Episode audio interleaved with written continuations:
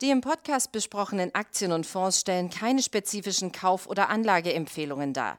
Die Moderatoren oder der Verlag haften nicht für etwaige Verluste, die aufgrund der Umsetzung der Gedanken oder Ideen entstehen. Herzlich willkommen äh, zum Money Train, dem Börsenpodcast von Der Aktionär. Mein Name ist Martin Weiß und mit mir im Studio heute mein lieber Kollege Michel Döpke. Wir werden uns über zwei sehr spannende Themen unterhalten. Zum einen über die Impfstoffunternehmen wie ist momentan überhaupt der Stand bei den Impfstoffen? Und äh, ich glaube, viele Leute interessiert momentan auch, äh, wie sich beispielsweise das Geschäft mit Online-Apotheken entwickelt. Denn auch hier gibt es Aktien und die Aktien sind in den vergangenen ja, Wochen und Monaten, muss man eigentlich sagen, sehr stark gestiegen. Ja, Martin, genau so ist es. Ähm, die Corona-Pandemie hat natürlich Gewinner und Verlierer hervorgebracht und das hat sich natürlich in den letzten Monaten immer weiter herauskristallisiert, wer wirklich operativ von den ganzen übergeordneten Themen Stay at Home und so weiter profitiert. Und da sind natürlich Online-Apotheken prädestiniert dafür gewesen, zumal ja der Markt für Online-Apotheken immer noch relativ gering ist. Also das Hauptgeschäft geht immer noch über den stationären Apothekenhandel und deswegen ist das Potenzial natürlich riesig. Klar ist aber auch, dass die Corona-Pandemie natürlich für bei Shop Apotheke Europe beispielsweise oder bei der Zurose-Gruppe, wo Doc Morris beispielsweise dazugehört oder Medpex, für einen massiven Schub gesorgt hat. Wir, wir sehen momentan, das sind es gibt ja eigentlich nur die beiden Aktien und also diese beiden Aktiengesellschaften, die auch börsennotiert sind und in die letztendlich Anleger ihr Geld investieren können. Jetzt sind die, die Kurse natürlich deutlich gestiegen. Zur Rose auf Rekordhoch. Ja. Wenn ich das richtig sehe.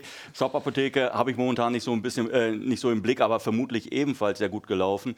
Ähm, laufen die Bewertungen hier nicht völlig aus dem Ruder?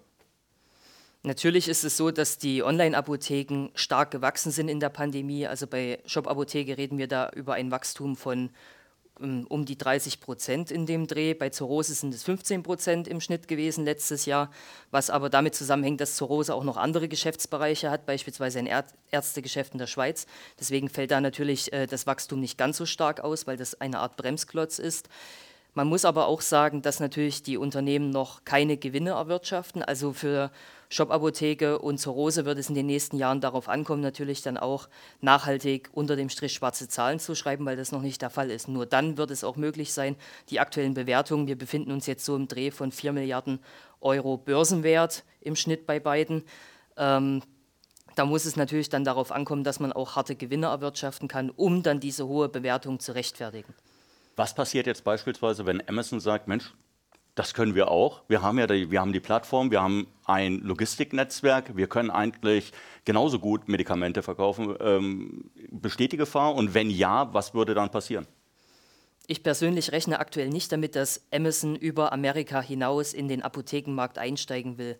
In Europa ist es so, dass der sehr stark ähm, fragmentiert ist und reguliert ist. Also man muss da schon die notwendigen Voraussetzungen haben, Apothekenlizenz und so weiter. Und bei dem Image, was Amazon in Europa teilweise genießt, auch bei Wettbewerbshütern und so weiter, könnte ich mir das durchaus schwierig vorstellen, dass Amazon da nachhaltig in dem Markt Fuß fassen kann.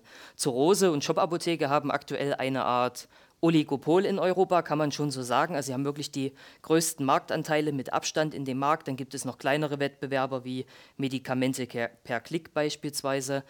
Aber die äh, profitieren natürlich auch davon, dass sie eine Art Oligopolstellung haben und sich dann natürlich auch ein enormes Vertrauen und eine breite Kundenbasis Quartal für Quartal aufbauen. Du bist ja auch Aktionär.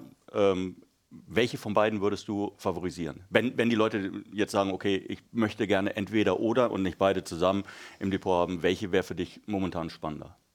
Einer, der vielleicht etwas diversifizierter an die Sache rangehen möchte und sagt, okay, ich möchte verstärkt diesen ganzen E-Health-Bereich abdecken, für den wäre eher zur Rose was. Er sagt, ich möchte wirklich eine knallharte Wachstumsstory haben, für den wäre dann wieder Shop Apotheke Europe eher was. Okay. Wir haben ein zweites spannendes Thema, ja, das äh, Corona-Profiteure, also wenn es, es gibt ja genügend, aber wenn man von Corona-Profiteuren spricht, dann Biotech, also an, an der Biotechnologie und an den Pharmafirmen führt in dem Fall kein Weg vorbei. Ähm, es war ja zuerst die Pandemie, dann das Hoffen auf einen Impfstoff, dann kam der Impfstoff. Ähm, jetzt weiß man nicht genau, müssen wir zweimal geimpft werden, dreimal geimpft werden vielleicht sogar, weil es gibt ja Mutanten. Ähm, wie ist da momentan Stand der Dinge? Also in Europa haben wir Stand jetzt drei zugelassene Impfstoffe, den von Moderna, den von BioNTech und dem Partner Pfizer und AstraZeneca. Gerade AstraZeneca war in den letzten Wochen ein bisschen in die Kritik geraten, was die Wirksamkeit angeht, ähm, Deutschland hat natürlich dann auch äh, einen Sonderweg eingeschlagen und empfiehlt den Impfstoff eben nicht für Patienten über, äh, für Menschen über 65. Aber das Unternehmen selber hat da auch gesagt, dass da die Datenlage offensichtlich Genau, also die, die Datenlage ist da in dem Bereich etwas dünn und es gibt deswegen sehr unterschiedliche Ansichten, was den Impfstoff angeht. Auch was das Nebenwirkungsprofil angeht, gab es zuletzt durchaus den ein oder anderen kritischen Bericht. Ähm, natürlich hat auch AstraZeneca im Vergleich zu den anderen beiden Impfstoffen von BioNTech und Moderna, die ja ein mRNA-Impfstoff sind, eine vollkommen neue Technologie, eine geringere Wirksamkeit erreicht. Das waren um die 70 Prozent. Und ähm, BioNTech und Moderna haben 94,5 bzw. 95 Prozent Wirksamkeit mit dem Impfstoff erreichen können. Jetzt geht es natürlich darum, du hast es schon angesprochen, um die Mutanten, um die Mutationen. Und da ist es wohl so, dass gerade der AstraZeneca-Impfstoff wohl bei der Südafrika-Mutante schlechter abschneidet. Ähm, BioNTech hat jetzt vielversprechende Ergebnisse gemeldet gehabt, zuletzt auch in Fachpublikationen, dass wohl doch eine hohe Wirksamkeit auch bei den Mutationen erreicht werden Aber die kann. kommen doch mit ihrer Produktion gar nicht hinterher. Also es ist ja schön und gut, wenn es jetzt heißt, Mensch, wir haben hier noch eine höhere Wirksamkeit oder zumindest eine vergleichbare hohe Wirksamkeit, äh, auch bei diesen ganzen Variationen. Aber Sie können doch gar nicht mehr, äh, wo sollen Sie die Kapazitäten herbekommen? Wird da was gemacht? Es wird viel gemacht in dem Bereich. Also es hat sich jetzt auch Sanofi angeboten gehabt, beispielsweise für BioNTech Impfstoffdosen zu fertigen. Wir haben in Deutschland in, im S-DAX gelistet die Dermafarm Holding beispielsweise, die auch für BioNTech jede Menge Impfstoff fertigt, vor allem in, in Deutschland, in Brena beispielsweise wurde schon Anfang Oktober vorproduziert. Das hat mir der CEO ähm, im Gespräch gesagt gehabt von, von der Firma. Und man ist jetzt auch dabei, die Kapazitäten bei der Dermafarm Holding für die Impfstoffproduktion von BioNTech weiter hochzufahren.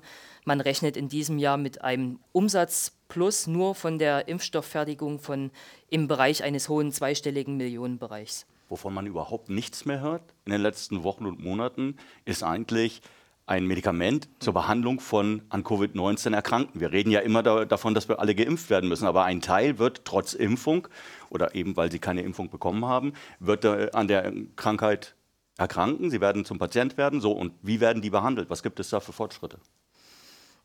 Die Datenlage, gerade was Spätphasenstudien angeht, ist noch relativ dünn. Also es gibt einige Unternehmen, die da aktuell sich in der Phase 2 und 3 befinden, wo es in den nächsten Monaten Daten geben wird.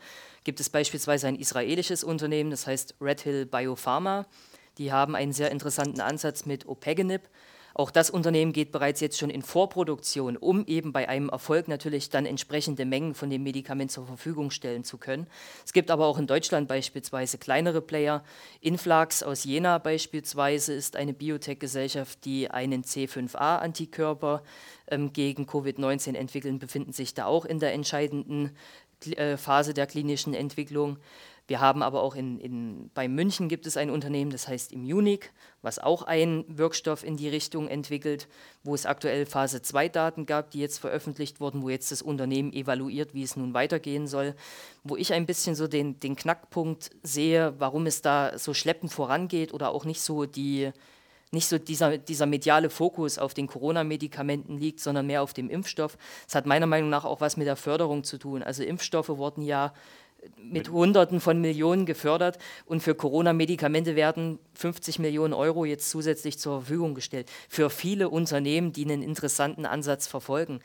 Also mit 50 Millionen Euro lässt sich keine große Vorproduktion stemmen, Martin. Das funktioniert nicht. Was ist eigentlich mit solchen Geschichten? Wir haben doch damals, Donald Trump hatte sich ja auch angesteckt, er war ja dann auch erkrankt und dann hat er einen äh, Antikörpercocktail von Regeneron bekommen. Genau. Äh, das Ding ist nicht ganz ohne, habe ich mir sagen lassen. Ähm, es gibt da unter Umständen auch äh, Nebenwirkungen, die ähm, auch mal heftiger ausfallen können. Äh, wie läuft es bei denen eigentlich? Also es ist so, dass jetzt auch die Bundesregierung bei uns da entsprechende Dosen bestellt hat von diesem Antikörpermedikament. Ähm, man hat in den USA die Zulassung dafür jetzt auch bekommen, also die Notfallzulassung. Und dieses Antikörpermedikament kommt aber wieder nur für bestimmte Covid-Patienten in Frage. Also wirklich für Patienten, die jetzt noch am Anfang einer Covid-Erkrankung stehen und wahrscheinlich einen schlimmeren Verlauf haben könnten. Dann kann das Medikament zum Einsatz kommen, um eben möglichst einen schwereren Verlauf abzumildern. Also für diese Patientengruppe ist, soll das Medikament geeignet sein und es muss, obliegt natürlich dann den Ärzten und es soll auch in Deutschland nur an speziellen Kliniken zum Einsatz kommen, an, an welchen Patienten dann das Medikament zum Einsatz kommt. Es gibt ja weitere Unternehmen, die ebenfalls noch in diesem Bereich Impfstoff äh, und dann Medikamente, äh, Medikamenten letztendlich äh, involviert sind. Ähm, CureVac ist ja. da noch zu, zu, nennen. Bayer steigt jetzt auch in die, in die Impfstoffproduktion ein, zusammen mit CureVac? Also CureVac ähm, arbeitet ja auch an einem mRNA-Impfstoff, ähnlich wie BioNTech und Moderna. Es wird mit Zwischenergebnissen im ersten Quartal gerechnet bei dem Unternehmen. Und Bayer möchte dem Unternehmen ein bisschen unter die Arme greifen und bei der Produktion helfen, Produktionskapazitäten zur Verfügung stellen. Wie Pfizer beispielsweise zusammen Wie, mit BioNTech. Genau, also man hat da jetzt quasi eine Art Entwicklungskooperation geschlossen und natürlich auch Produktionskooperation. Und man möchte wohl Ende 2021 dann die ersten Impfstoffdosen vom Band rollen lassen, was die Kooperation mit CureVac angeht. Die gleiche Frage, die ich dir vorhin gestellt habe. Du bist Aktionär Jetzt gibt es viele Unternehmen in diesem Bereich, anders als bei den äh, Online-Apotheken. Ähm, würdest du momentan noch die Aktien von Impfstoffherstellern und Entwicklern kaufen auf dem aktuellen Niveau? Auf dem aktuellen Niveau tue ich mir damit sehr schwer, aber bei einer scharfen Korrektur von 15 bis 20 Prozent wäre ich sicherlich bei BioNTech wieder auf der Käuferseite, weil das Unternehmen hat viel mehr zu bieten als ein Corona-Impfstoff. Das Unternehmen wurde ja ursprünglich gegründet, um Vakzine gegen Krebs zu entwickeln. Und darauf lag ja vor der Corona-Pandemie auch der Fokus bei dem Unternehmen. Und ich glaube, dass die Pipeline von dem Mainzer Unternehmen, was an der Goldschmiede sitzt, ja, äh, äh, an der Goldgrube, Verzeihung. An der Goldgrube, ja. Ähm, hat natürlich noch viel mehr Potenzial, gerade was die Pipeline in den nächsten Jahren angeht.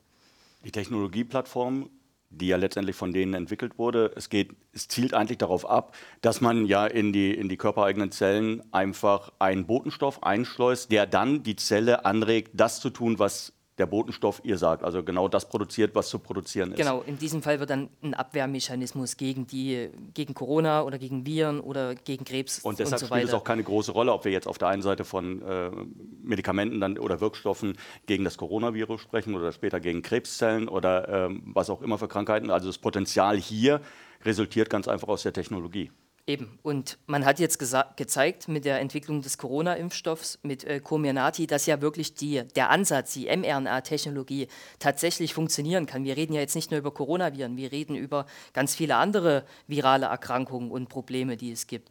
Äh, Zika-Virus beispielsweise, Chikungunya. Also es gibt ja verschiedene andere Viren da draußen, die wirklich in bestimmten Ländern massive Probleme machen. Und da könnte natürlich die, die mRNA-Technologie der Schlüssel sein, um schnell Impfstoffe herzustellen und zu entwickeln und die natürlich auch zu modifizieren, weil der Ansatz ist so konzipiert, dass man auch schneller beispielsweise bei Grippeimpfstoffen den schneller anpassen kann, weil ja auch Grippeviren mutieren, wie Corona jetzt auch mutiert. Das haben Viren ja so an sich, dass Viren mutieren. Okay. Das soll es dann gewesen sein. Dir danke ich auf jeden Fall, dass du hier warst äh, und uns einen Überblick gegeben hast. Wir hoffen, Sie hatten natürlich Spaß an der äh, Sendung und wir sehen uns demnächst wieder. Bis dahin. Tschüss.